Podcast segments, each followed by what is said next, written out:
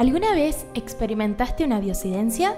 Cada uno de nosotros vive en su día experiencias inexplicables, que de algún modo se vuelven signo de esperanza frente a las dificultades. Para nosotros, como pastoral universitaria, jóvenes que creemos en el Dios de la vida, esas vivencias se llaman diosidencia. Ese es Dios que se hace presente en nuestro día a día, disfrazado de coincidencia. En este espacio queremos ser luz para descubrir y compartir estas experiencias.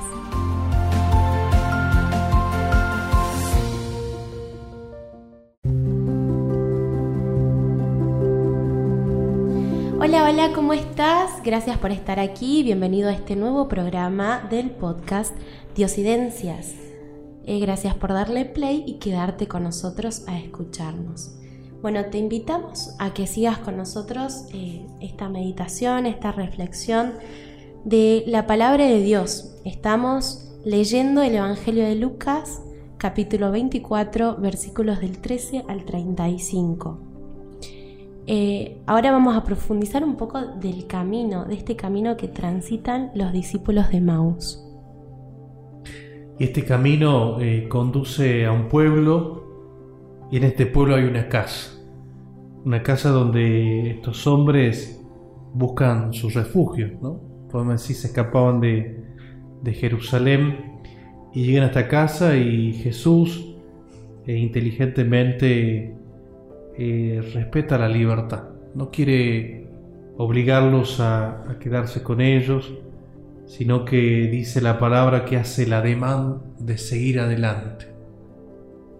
Podemos también pensar cuántas veces el Señor nos hizo ese ademán, ¿no? Para que lo invitemos, para que lo llamemos a, a, que se quede con nosotros, ¿no? Esto es lo que le dicen ellos, ¿no? Al ver esta actitud, le insisten, quédate con nosotros porque ya es tarde y el día se acaba. ¿Qué habrá suscitado Jesús en estos hombres? Simpatía. Seguramente habrán dicho qué buena persona, ¿no? Que es, pobre, está solo, lo vamos a invitar a comer ya, es tarde. Nos recordemos que en esa época eh, no había energía eléctrica, no había luz y caminar de noche en los caminos era, era peligroso, ¿no? No solamente por los asaltantes, sino también por las bestias, algún animal, los salvajes que te podía atacar. Entonces pensaron, este hombre, vamos a compartir con él, ¿no? Y bueno, también esto, ¿no? Pensar que, que Jesús despierta en los discípulos la necesidad, ¿no? De estar con Él. De que nosotros, cada uno de nosotros, le podamos volver a pedir a Él que se quede. Otro dato de color me parece interesante en este Evangelio es que una vez que el Señor se manifiesta, que parte el pan y desaparece, ellos reflexionan entre esos dos, se quedan solos en esa entremesa y dicen, claro, no te das cuenta, no, no te pasaba a vos que, que se enfogonaba tu corazón, viste cómo con la pasión con la que nos explicaba las escrituras, que el Mesías tenía que pasar esto y esto y aquello, pero que iba a resucitar vos no sentías ese fuego en el corazón y el otro se lo confirma, y ahí nomás se levantan rápido, tiran la silla y se van corriendo a la comunidad que habían dejado, ¿no? Este, eso, eso es una gran señal que, que podemos reconocer en nuestro propio corazón, la paz y la vitalidad que el Señor deja cada vez que, que bueno, que vamos y venimos en este proceso de alejarnos de Dios y retornar a Él, ¿no? Y bueno, te invitamos también ahí donde estás a que te preguntes qué cosas hacen arder tu corazón. Eh, qué cosas hacen que tu corazón grite que Jesús se quede, ¿no? Realmente somos valientes, somos capaces de pedirle a Jesús que se quede. Eh, estos discípulos, decíamos, ¿no? Vienen atravesando este camino que puede ser nuestro propio camino en la vida, y que pueden pasar un montón de cosas. Y, venimos cansados, venimos con la mochila cargada, eh, atravesando tristezas, preocupaciones, pero sin embargo nos damos cuenta que ahí en el camino eh, está Jesús, ¿no? Eh, pero también el Señor hay momentos en que nos va a pedir, o va a hacer este ademán, mejor dicho, de, seguir, de camino, ¿no? Y ahí es donde nosotros tenemos que caer en que necesitamos realmente de Él para, para seguir en pie, para seguir transitando este camino en la vida, ¿no? Em, y ese camino, Cande, que decíamos que nos lleva al pueblo, el pueblo nos lleva a una casa, la casa nos lleva a un lugar de, de esa casa que es la mesa, ¿no? La cocina, y esa, esa mesa nos lleva al pan, eh, ese pan que, Jesús eh, comparte con, sus discípulos. Pareciera ser que eh, Él se adueña de la casa. Parece no ser que no es la casa de estos dos hombres, sino que Él comienza a ser el, dueño de la casa y a, compartir ese pan. Y en ese momento que, comparte el pan, los ojos de Dios se, le abren y lo reconocen, ¿no? Cuánta alegría habrán experimentado al reconocerlo en Jesús y recordar el que nos acompañaba en medio de la tristeza, el que nos enseñó, el que nos retó también en el camino, el que es como una picardía se quiso ir, es Él, ¿no? Solamente se habrán alegrado y en ese instante dice la palabra que desaparece.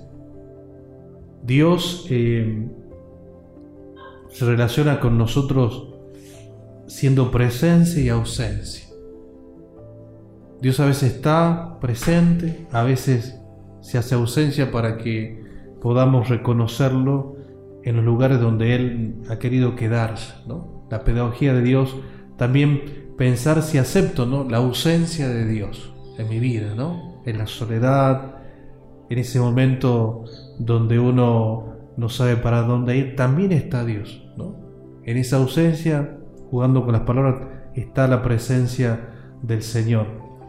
Y qué importante también eh, nosotros, ¿no? que quizás nos toca a veces acompañar a otros, eh, hacerle experimentar a otros también la ausencia. No, siempre estar presente, eh, no siempre salir al encuentro, sino hacer experimentar esa necesidad de, del Señor, ¿no? que uno cuando nos falta el Señor eh, valoramos su presencia y somos capaces de redescubrirlo en las pequeñas cosas, en el día a día, en el camino, en la mesa, en el pan, en el compartir en la comunidad. Y podemos, eh, tomando la imagen del pan y del compartir, eh, pensar inmediatamente nosotros en la Eucaristía. Pero esa Eucaristía no se queda solamente en el templo, sino que en cada momento que uno comparte la vida, comparte el tiempo, comparte el alimento, comparte la propia persona con alguien, podemos afirmar que ahí eh, se hace presente el Señor resucitado, ahí se hace presente el Señor que, viene a traernos la vida. Bueno, y esto que, vos decías, ¿no, Padre? Que Jesús también eh, desaparece en ese momento de la fracción del pan, pero también Él nos muestra que se quiere quedar de otro modo, ¿no? Que es en la Eucaristía. Entonces también hacerte la invitación de que si hace mucho no te acercás por ahí a una capillita del Santísimo, a que realmente puedas llegarte, postrarte a sus pies y pedirle ahí con todo tu corazón, con toda la apertura, la libertad y la valentía, de que se quede, ¿no? De que se quede en la noche de tu vida, en lo que estés atravesando, en tus preocupaciones, que se quede ahí, que te acompañe. Y bueno, también para observar, ¿no? Cómo después, eh, con esta alegría del encuentro con Jesús en la Eucaristía, en la fracción del pan, también los discípulos salen al encuentro de su comunidad, que, se, que estaba en Jerusalén, ¿no? Y cómo es ahí donde también se nos invita a nosotros que al encontrarnos con Jesús, evangelizar, salir al encuentro del otro y, dar este mensaje de que todos somos eh, de que Cristo vive y que nos quiere vivos. Esto que decías, Cande, de que vuelven a la comunidad, pero es llamativo, eh, habían caminado de día, ¿no? había problema, llegaron a Emmaús, se hizo la tarde, la noche, y uno puede decir, bueno, salieron, dice la palabra, eh, inmediatamente de regreso. ¿Y con qué luz se iluminaba? Con la luz que ya ardía en ellos, ¿no? Ya no necesitaban otra luz más que esa luz y ese fuego interior que, Jesús había encendido con, con, su palabra. Y regresan a la comunidad donde los demás también han experimentado a Cristo resucitado. El testimonio de esta comunidad es verdad, el Señor ha resucitado y se apareció a Simón. Dice la palabra que ellos por su parte contaron lo que le había pasado en el camino y cómo lo habían reconocido al partir el pan. Volver a la comunidad. Qué importante, eh, qué significativo, ¿no? Compartiendo el mismo pan, tenemos esa otra necesidad de la comunidad. Llámese familia, llámese amigo, llámese barrio, llámese grupo de la parroquia, llámese grupo de estudio en la universidad, también es una comunidad donde me alimento del testimonio de Jesús resucitado. Poder también pensar, quizás no con estas palabras, ¿no? Es verdad el Señor resucitado, sino con qué palabras la comunidad me anuncia a Jesús resucitado. Quizás con una sonrisa, quizás con un gesto, quizás con una mirada, quizás con una visita cuando estoy triste, una palabra de aliento. Ese es el mensaje y el testimonio de que me da la comunidad de, de este Jesús resucitado. Y también yo soy capaz de alimentar ese testimonio con, con mis palabras, con mis gestos, con mis actitudes, ¿no? estas actitudes nuevas que me regala el Señor. Bueno, la verdad que muy interesante poder reflexionar y meditar esta, este Evangelio ¿no? que, que hemos eh, querido compartir. Eh, te invitamos a que lo puedas seguir profundizando eh, ahí donde estás. Y la verdad es que hoy aprendimos cuán importante es reconocer a Jesús en la fracción del pan, en la Eucaristía, en la comunidad, reconocerlo en, el camino de nuestra vida. Y bueno, te invitamos a que también puedas hacer camino junto a nosotros durante la transmisión de, de estos podcasts. Nuevamente, muchas gracias Guadalupe, Padre, por sumarse a este programa, por darnos un ratito de su tiempo. Y, nada, gracias a vos por sintonizarnos. Hasta el próximo encuentro.